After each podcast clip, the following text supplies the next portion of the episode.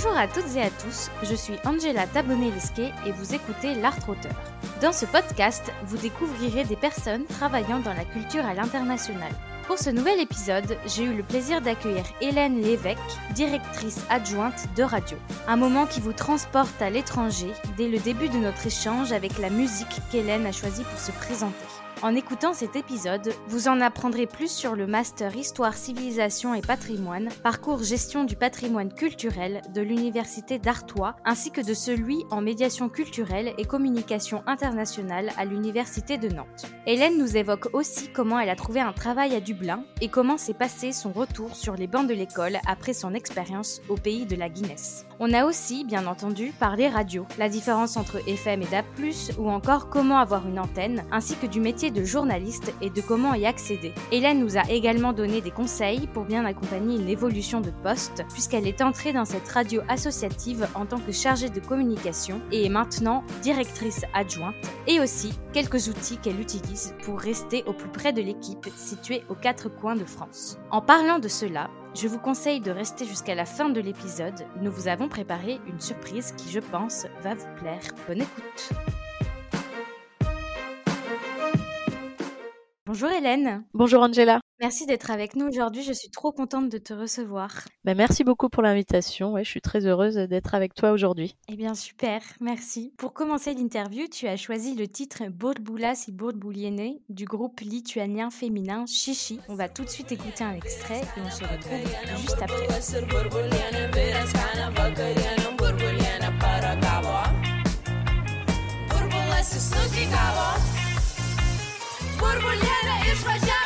C'est une proposition très originale que tu nous as fait, très européen. J'adore. Merci vraiment pour cette découverte. Et pourquoi tu as choisi cette chanson en particulier? C'est un titre dont j'aime beaucoup, beaucoup l'énergie et j'aime beaucoup euh, de façon euh, plus générale la musique de ce groupe lituanien euh, Chichi qui, comme tu l'as dit, est un groupe féminin, c'est un trio féminin. C'est une chanson et des musiciennes que j'ai découvertes en fait grâce à Euradio qui, depuis 2020, propose une programmation musicale paritaire, donc qui diffuse autant d'artistes femmes que d'artistes hommes. Et ce groupe-là, c'est quand même un de nos gros coups de cœur, un groupe qu'on aime beaucoup, qu'on programme depuis euh, plusieurs mois maintenant. J'étais contente de vous le faire découvrir euh, à travers ton podcast. Tu as commencé à parler d'Europe. L'Europe, c'est quelque chose qui est très présent dans ton parcours. Après avoir validé une licence spécialité patrimoine et tourisme à l'IUP Métiers des Arts et de la Culture à l'Université d'Artois, année pendant lesquelles tu as fait des stages dans le secteur culturel, assistante de communication et d'animation pour les journées du patrimoine, assistante d'administration pour un atelier de production,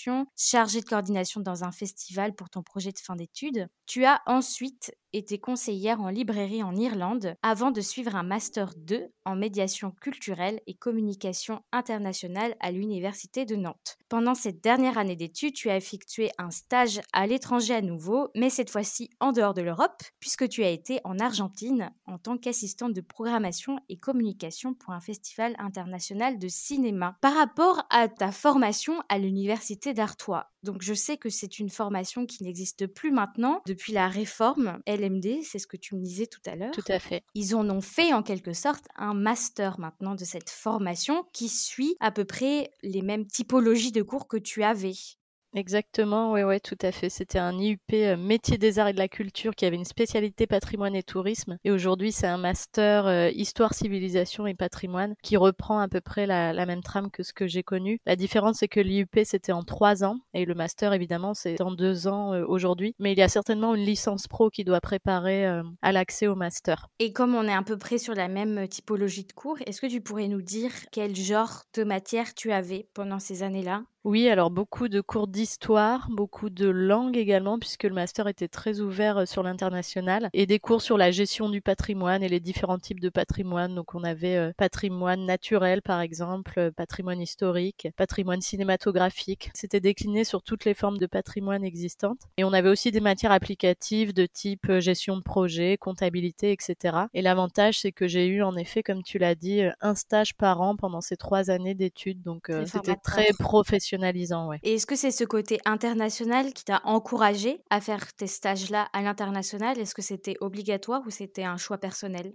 C'était un choix personnel. C'est vrai que moi, cette IUP m'a intéressée puisque juste avant, en fait, il fallait avoir fait une première année d'études. J'avais fait euh, un DUG euh, LEA donc langue étrangère appliquée. Donc DEC, c'est licence maintenant? Oui, voilà, c'est ça. Licence 1, en fait, c'était Mmh. une seule année pour pouvoir accéder à l'IUP. D'accord. J'avais fait les langues puisque moi, en fait, j'avais toujours été euh, passionnée par les langues, en particulier l'anglais, mais aussi ensuite l'espagnol. Mais je cherchais quelque chose quand même avec euh, une finalité, euh, on va dire, plus professionnelle, plus claire pour moi. J'avais aussi toujours eu un intérêt fort pour le, le secteur culturel au sens large. C'est pour ça que je me suis tournée vers cette IUP. D'accord. Cette envie d'international, c'est pour ça que tu es partie après ta formation et que tu n'as pas directement enchaîné avec un M2 ou il y avait une autre raison? Non, oui, c'est ça, tu as tout à fait compris. C'est vrai que j'ai souhaité faire un break après l'UP, à la fois pour partir à l'étranger, c'était vraiment mon leitmotiv numéro un, et c'était euh, vraiment le souhait d'aller dans un pays anglophone pour parler anglais, être immergé dans l'anglais, et puis aussi avoir une expérience professionnelle au passage plus longue. Donc c'est ce que j'ai fait en partant à Dublin. J'y suis restée euh, un an et demi, et j'ai eu la chance de travailler euh, dans une librairie qui s'appelle Hodges Figgis, qui est le plus grand bookshop d'Irlande, qui est une formidable librairie sur quatre étages, et ça a été une expérience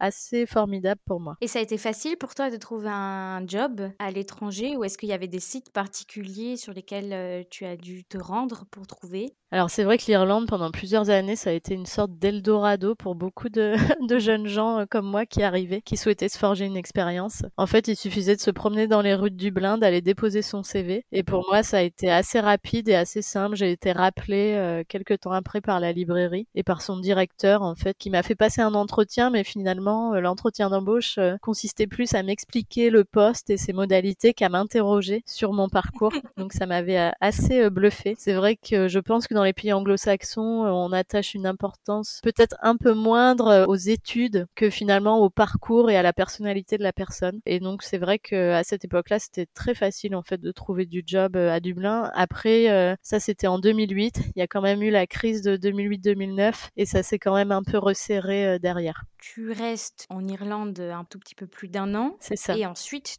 tu reviens en France pour faire ce M2. Exactement. Comment ça s'est passé pour rentrer dans ce M2 Est-ce qu'il y a eu des prérequis évidents? Peut-être qu'ils t'ont demandé un CV, peut-être une lettre de motivation. Comment tu as fait pour rentrer dans ce cursus? Oui, alors je me souviens que j'avais préparé ce dossier depuis Dublin justement, et c'était euh, bah, un master quand même sélectif. Hein. Il fallait envoyer un dossier avec en effet euh, CV, lettre de motivation, son parcours. J'ai plus le détail exact du dossier, mais c'est un dossier que oui j'avais travaillé parce qu'il y avait une vraie sélectivité euh, à l'entrée du master, et mmh. c'était un master également international. Et là pour le coup, il fallait choisir une langue de spécialité, et l'anglais n'était pas au programme, mais il y avait l'espagnol qui était ma deuxième langue vivante, et j'avais eu la chance grâce à l'UP de partir en semestre Erasmus en Espagne aussi, du côté de Madrid pendant six mois. Donc euh, l'espagnol faisait aussi partie de mes langues. Il fallait aussi euh, pouvoir démontrer ses capacités euh, linguistiques. Donc ce que j'avais fait et puis j'ai été retenue pour ce master 2. Et est-ce que c'est un parcours qui t'a plu? Quel genre de cours tu as eu? Alors j'avais beaucoup de cours en espagnol et euh, beaucoup de matières théoriques et c'est vrai que ce master est arrivé à un moment de mon parcours où finalement j'ai souhaité reprendre mes études mais j'avais connu le monde professionnel entre temps et ça a été finalement un peu difficile pour moi de retourner sur les bancs de la fac. C'est pas tout à fait ce à quoi je m'attendais. J'ai eu une expérience intéressante à travers ce master mais qui correspondait peut-être pas totalement finalement à mes envies. Je l'ai trouvé trop théorique, j'avais besoin de plus de professionnels, enfin de pratique. Bon, ce qui a été permis quand même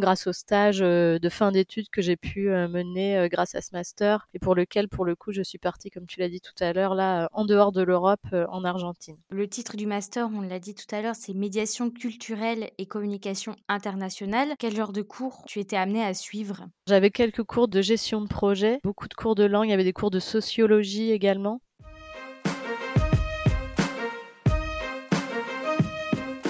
Avant d'entrer au sein de Radio, tu as occupé plusieurs fonctions en tant que chargé de communication et c'est d'ailleurs par ce poste-là que tu es entré dans cette association qui est E-Radio, avec en plus tout de même une dimension partenariat développement. Et mmh tu as ensuite monté les échelons, si je puis dire, pour devenir en octobre dernier directrice adjointe de radio. Est-ce que tu peux nous présenter ce qu'est E-Radio? Donc euh, E-Radio, qui s'appelait avant E-Radio Nantes, c'est une radio qui est née en 2007, qui s'écoute euh, sur les ondes du 101.3 FM à Nantes, qui s'écoute aussi en DAB+, donc c'est la radio numérique terrestre, on aura peut-être l'occasion d'y revenir aujourd'hui dans 13 villes de France, et euh, également sur le web, bien entendu. Et donc c'est un média qui est assez unique dans le paysage radiophonique, puisque E-Radio a choisi de placer l'Europe au cœur de ses programmes, autant dans les contenus rédactionnels que dans la programmation musicale, tout en restant une radio généraliste c'est-à-dire qu'on va traiter tous les sujets, donc sociétaux, économiques, politiques, environnementaux, etc. Mais on a en fait cette particularité d'apporter une information supplémentaire à l'auditeur ou l'auditrice. C'est ce qu'on appelle la mise en perspective européenne. Je peux peut-être illustrer hein, en prenant un exemple, c'est-à-dire que si on s'intéresse à un sujet local, quelque chose qui se passe à Nantes par exemple, si demain la métropole décide de faire évoluer son offre de transport en commun, ou si on s'intéresse à la situation des coursiers à Nantes, on va traiter le sujet en comparant par exemple exemple avec la manière dont ce sujet euh, est appréhendé chez nos voisines et nos voisins européens. On va peut-être aller voir euh, ce qu'a fait la ville de Lisbonne ou celle d'Oslo euh, en matière de transport en commun. Et puis, on va aussi regarder en fait les impacts concrets au niveau local des politiques qui sont mises en place à l'échelle de l'Union européenne, qui nous paraissent parfois abstraites ou lointaines. Et nous, on va, on va essayer d'illustrer ça de manière concrète et, et pédagogique pour montrer l'apport de l'Europe dans le quotidien des gens. Et puis je peux peut-être dire un mot euh, sur la musique, euh, puisque qui dit radio dit quand même musique. 60% de notre programme est musical quand même. E-Radio a choisi dès ses débuts de proposer une programmation euh, vraiment unique en son genre, en fait, qui répond à la ligne éditoriale, où on fait un vrai focus sur la diversité européenne. La programmation, elle est éclectique, elle s'intéresse à tous les styles musicaux, mais on met à l'honneur surtout des artistes émergents et de tous les pays européens. Alors même au-delà, hein, on n'est pas non plus complètement eurocentré. On s'autorise à diffuser des artistes extra-européen. Mais on a une vraie volonté de faire entendre d'autres langues que le français et l'anglais. Et ça, c'est aussi une spécificité forte. Sur radio, on va entendre de la musique chantée en hongrois, en portugais, en finnois, etc., euh, etc. C'est un beau projet et c'est aussi un projet qui doit demander beaucoup de travail. Comment ça s'organise en termes de pôle? On reste une petite structure euh, à, l'heure actuelle. Il y a un pôle euh, rédaction, hein, qui est le pôle certainement le plus important, au sein duquel travaillent euh, nos journalistes. Alors on a des journalistes à Nantes, mais aussi dans d'autres villes de France, puisque E-Radio en fait se déploie aujourd'hui dans d'autres villes. On, en reparlera certainement juste après. Il y a un pôle technique évidemment, puisque il y a beaucoup de paramètres techniques quand on fait de, la diffusion radio. Donc on a un responsable qui a une grande expérience en la matière qui gère ce pôle-là. On a un pôle direction, bien entendu, dont je fais partie qui est proche du pôle administratif, puisqu'on a aussi euh, toute une partie gestion, évidemment, comme toute structure, euh, on va dire, professionnelle. Et puis un pôle musique, j'en ai parlé juste avant, puisque pour construire cette programmation musicale, ça demande euh, du temps de recherche, de repérage, d'écoute. Et donc, on a un pôle musique constitué de trois personnes à l'heure actuelle qui travaillent et qui œuvrent à la programmation musicale. Comment elle se définit cette programmation? Est-ce qu'elle se définit en lien étroit avec la direction? Comment ça se passe? Alors oui, les, grandes bases de la programmation musicale euh, avaient été posées en fait dès les débuts de la radio, hein, ce que j'ai pu expliquer tout à l'heure. À la rentrée de septembre 2020, on a souhaité faire évoluer euh, cette programmation en se donnant des lignes directrices, alors qui étaient déjà là, mais qu'on a un petit peu approfondi. On a une vraie priorité sur la diversité, comme j'expliquais tout à l'heure, et en fait ça, ça signifie qu'on diffuse au moins 1200 titres différents chaque mois. Et il faut savoir que sur certaines radios, on est on est quand même à beaucoup beaucoup moins de, de titres que ça. Et ensuite, on a une priorité aussi à la nouveauté, comme je le disais. Les artistes émergents, ça fait vraiment euh, partie euh, de notre ADN. 80% des titres qu'on diffuse sont sortis depuis moins d'un an. Pour être très concrète, l'équipe de programmation musicale choisit environ 25 euh, nouveaux titres chaque semaine qui rentrent dans la playlist. Ah ouais, c'est beau. Mmh. Ouais. Ensuite, on, on, a quand même une priorité aussi aux indépendants. Donc, je parlais de musique émergente.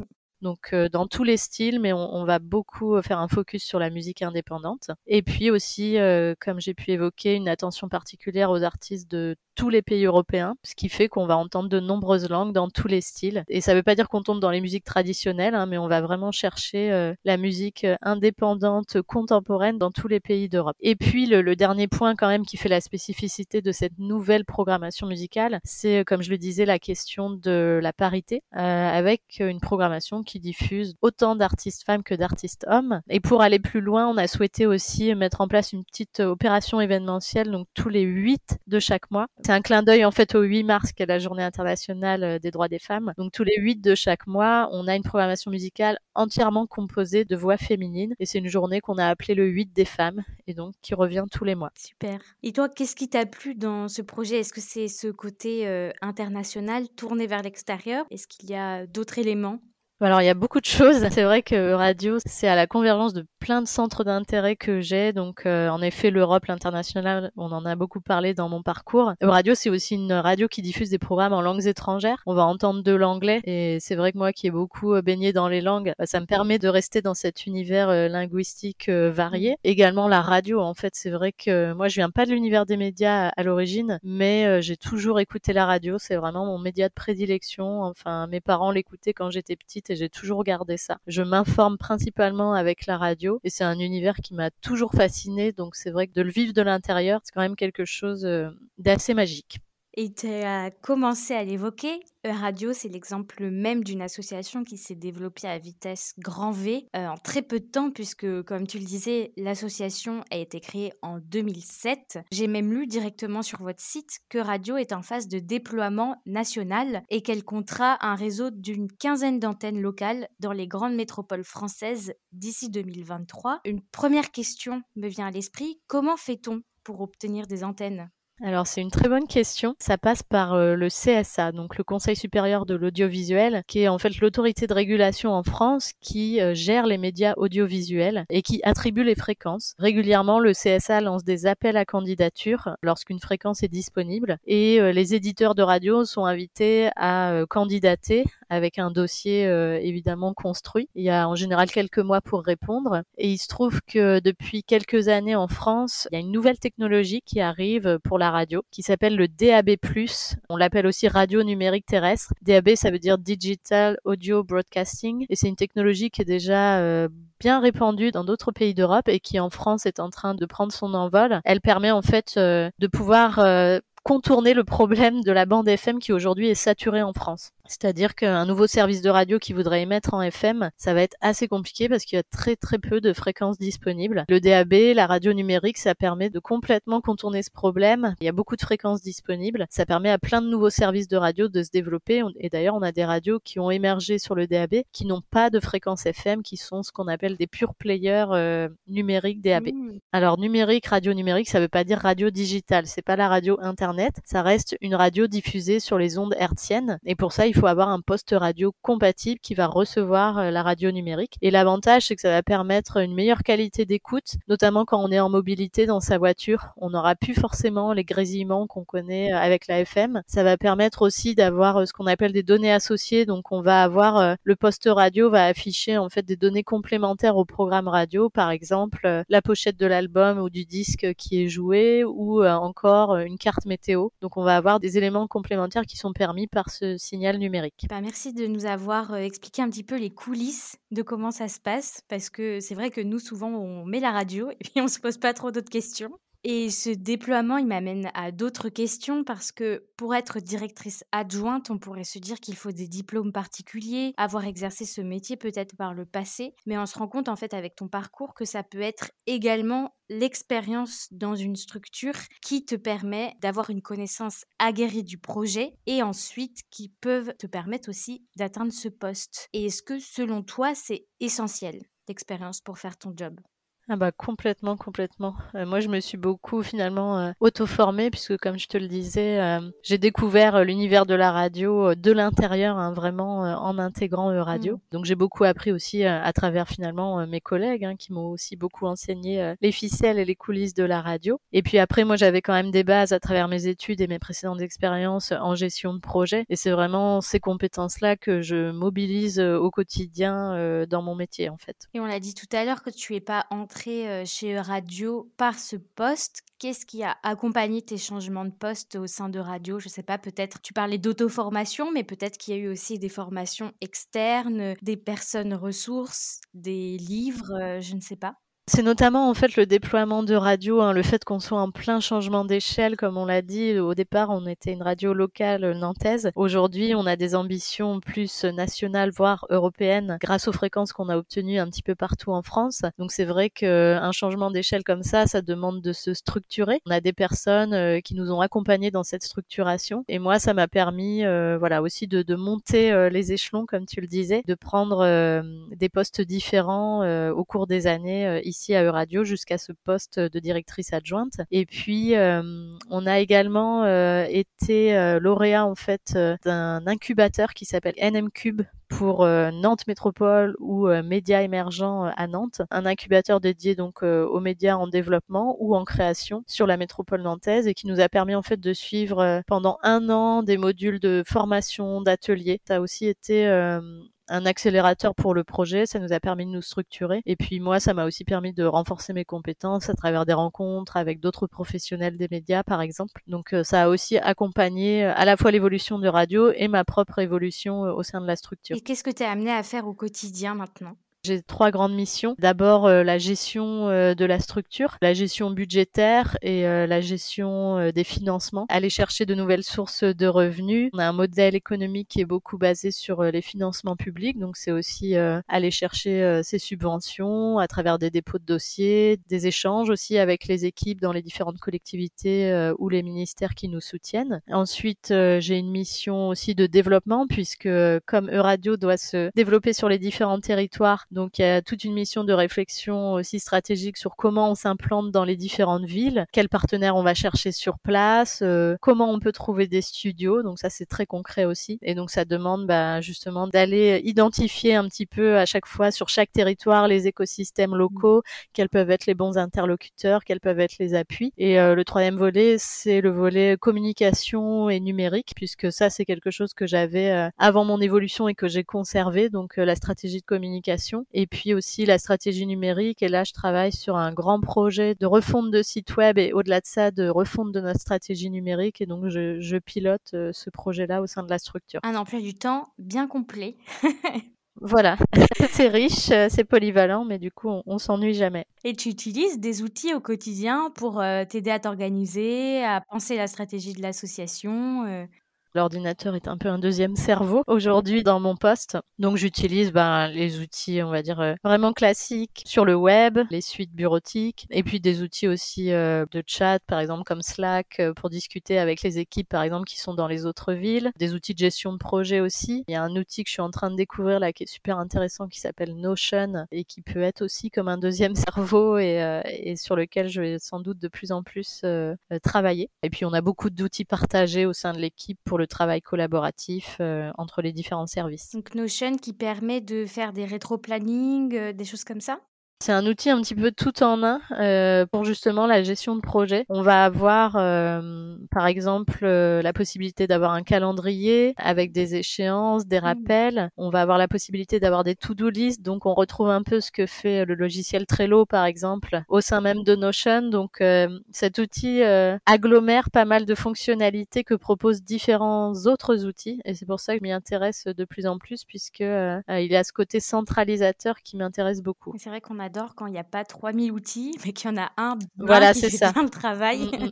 c'est beaucoup plus. Parce qu'après, le risque, c'est d'être dans la surcouche d'outils et, euh, et, de s'y perdre. Bien sûr. voilà, c'est des éléments aussi qu'on réfléchit euh, au quotidien pour améliorer notre organisation. Et non seulement E-Radio s'est développé vite avec un projet tout à fait unique en Europe, mais en plus de cela, dès la création de l'association, vous avez décidé d'ajouter une notion de formation à votre projet en créant l'Académie E-Radio. Est-ce que tu veux bien nous en dire deux mots? Oui, en fait, Euradio, euh, j'ai expliqué hein, la ligne éditoriale, euh, ce qui a conduit en fait à sa création. C'était d'ailleurs au lendemain du référendum de 2005 euh, qui proposait en fait aux Européens de voter pour un traité pour une constitution européenne qui avait été rejeté. Donc l'idée, ça avait été de se dire, ben finalement, les questions européennes sont mal comprises, mal traitées par les médias. Pourquoi ne pas créer un, un média de proximité? Et c'est Laurence Aubron, donc notre directrice, qui est la fondatrice du média, qui a eu cette idée au départ, qui a monté le projet Et elle a souhaité également dès le début avoir un volet pédagogique, c'est-à-dire ne pas seulement avoir euh, finalement des, des, journalistes, on va dire français ou nantais qui traiteraient cette actualité européenne, mais aussi d'apporter un petit peu d'Europe jusqu'à Nantes en accueillant des jeunes gens, donc qui sont soit stagiaires, soit volontaires et qui viennent pour des périodes de 5 à 6 mois, qui vont former en fait une petite équipe de rédaction européenne. Donc chacun arrive avec sa culture, sa langue et on va les accompagner, les former. Ils vont prendre aussi l'antenne. Donc on leur demande, c'est vrai, un très bon niveau de français. Du coup, ça va aussi faire un petit peu résonner l'Europe à l'antenne puisqu'on va entendre leurs accents tout au long de la saison radiophonique. À travers l'Académie Radio, on a accueilli à peu près 250 jeunes à ce jour d'une trentaine de nationalités différentes. Certains d'entre eux ont suivi euh, des très beaux parcours par la suite. Ils sont aujourd'hui journalistes dans des grandes rédactions nationales, la BBC, euh, la Deutsche Welle, la RTBF, etc. Donc, euh, donc ça, c'est une dimension très forte du projet qui perdure encore aujourd'hui et qu'on souhaite conserver évidemment puisque c'est une vraie valeur ajoutée. Et si je comprends bien, cette académie radio accueille tout le monde. Comment on y postule? On a des appels euh, à candidature euh, en fait pour des stages, donc on, demande à recevoir un CV, une lettre de motivation et euh, si possible aussi un enregistrement pour pouvoir écouter la personne. Un des critères principaux, ça va être le niveau de français puisque au sein de l'équipe, la langue de travail reste le français et puis à l'antenne, la majorité des contenus sont tout de même en français. Bien évidemment, s'il y a plusieurs langues parlées, c'est un atout et on a certains jeunes gens qui sont complètement bilingues, par exemple en anglais et ça c'est intéressant puisque ça va permettre de proposer aussi des programmes en anglais. Ensuite, on va avoir des parcours variés. Alors évidemment, euh, certains qui sont dans des études de journalisme, mais ça peut être aussi parfois euh, des études affaires européennes, des études sciences politiques, euh, aussi des études de littérature ou histoire. voilà, on va regarder la motivation, l'envie de faire de la radio, c'est vraiment le leitmotiv numéro un. D'accord. Et donc, pour qui est-ce qu'il y a une limite d'âge? Alors, il euh, n'y a pas de limite d'âge en tant que tel, mais c'est surtout la condition, c'est d'avoir une convention de stage signée entre un établissement d'enseignement supérieur, l'association euh, et l'étudiant. Mmh. Donc, euh, il faut être dans un parcours d'études supérieures, ça c'est la condition. D'accord. Pour être stagiaire au sein de radio, vous demandez quand même d'avoir une formation en journalisme, en communication, en affaires européennes, en sciences politiques ou encore en lettres. Et dans vos offres d'emploi pour être journaliste, vous demandez souvent une première expérience en journalisme. Est-ce que toi qui as fait passer des entretiens d'embauche, vous avez déjà remarqué un profil qui ne rentrerait pas dans ces clous? C'est relativement rare puisque euh, moi j'ai compris au fil des années euh, à Euradio que le métier de journaliste, il était quand même principalement accessible aux personnes qui ont choisi de suivre un cursus euh, en journalisme et en particulier qui sont passées par les écoles de journalisme. Alors c'est encore plus facilité entre guillemets lorsque l'étudiante ou l'étudiant fait une école de journalisme qui est reconnue par la profession. Si je me trompe pas, il y a une liste de 14 écoles reconnues par la profession. Il en existe d'autres également et nous euh, on se donne pas pour critère de recruter uniquement des personnes qui sortent d'écoles reconnues, euh, loin de là. Il y a parfois des parcours un peu plus atypiques hein, de gens qui arrivent dans l'univers des médias par d'autres biais. Et notamment, c'est vrai que les radios associatives, nous on a une radio associative, c'est vrai que je l'ai pas encore euh, mentionné, ont cet avantage d'être très ouvertes sur l'extérieur, d'accueillir beaucoup de bénévoles en fait qui vont participer au programme. Et quelqu'un qui en fait voudrait se former à la radio, par exemple, je lui conseillerais certainement de se tourner vers la radio associative plus proche de chez lui ou de chez elle, celle qui lui correspond euh, dans la ligne éditoriale, pour tester euh, de cette façon la radio. Et on a parfois des gens en fait qui commencent comme ça et qui ont vraiment euh, la motivation d'approfondir et qui vont pouvoir suivre des parcours au sein de médias. Donc l'école de journalisme n'est pas la seule voie possible, même si c'est une voie clairement privilégiée. D'accord. Et tu évoquais 14 écoles reconnues par la profession. Est-ce qu'il y en a une qui te vient à l'esprit? Ou peut-être que je mettrai le lien en commentaire de podcast? Oui, oui, ben, ça se trouve facilement sur Internet. Hein, euh, c'est notamment les ESJ, les écoles supérieures de journalisme. Euh, il y en a une à Lille, il y a le CFJ à Paris, le Centre de formation des journalistes. Euh, il y, a, y, a, toute une liste comme ça que je vais pas égrener là, mais qui sont les, les, écoles de journalisme, on va dire, comme je le disais, privilégiées et qui sont aussi assez sélectives. Hein. C'est vrai qu'il existe même des préparations au concours d'écoles de journalisme pour en fait maximiser les chances des candidats à la sélection à ces écoles. Super. Et on touche déjà la fin de ce moment ensemble. Pour finir, si tu devais donner un conseil à ton toi qui vient d'obtenir sa licence à l'IUP, qu'est-ce que tu lui dirais? Alors, c'est une bonne question. Bah, finalement, euh, je sais pas si je changerais beaucoup mon état d'esprit, mais euh, je lui dirais de bah, d'avoir confiance et de s'écouter. Moi, j'avais l'envie de partir à l'étranger. C'est vrai que ça m'a pris quelques mois avant de vraiment de finaliser ce projet. Et euh, je dirais qu'il faut certainement y aller à fond quand on a cette envie-là, ne pas avoir peur, puisque moi, en fait, mon départ en Irlande a été quand même une formidable expérience d'un point de vue professionnel, mais aussi d'un point de vue personnel. Il faut pas hésiter si on a cette envie-là de concrétiser euh, ses envies de, partir et ses envies d'étranger. Et puis je dirais qu'il euh, faut chercher euh, vraiment aussi à toucher le milieu professionnel le plus possible. Moi, c'est vrai que j'ai fait aussi beaucoup de missions de bénévolat dès mes études, mais aussi après mes études. Ça permet aussi de, rencontrer des gens, de tisser un réseau. Et je pense que ça m'a aidé à décrocher mes premiers emplois. J'axerai certainement encore plus là-dessus que ce que je faisais à l'époque. Mais mais voilà. Donc lancez-vous, suivez vos envies et n'ayez pas peur. voilà, c'est ça. eh bien, merci beaucoup d'avoir été avec nous aujourd'hui, Hélène. Ben, merci beaucoup, Angela, pour ton invitation. Avec plaisir.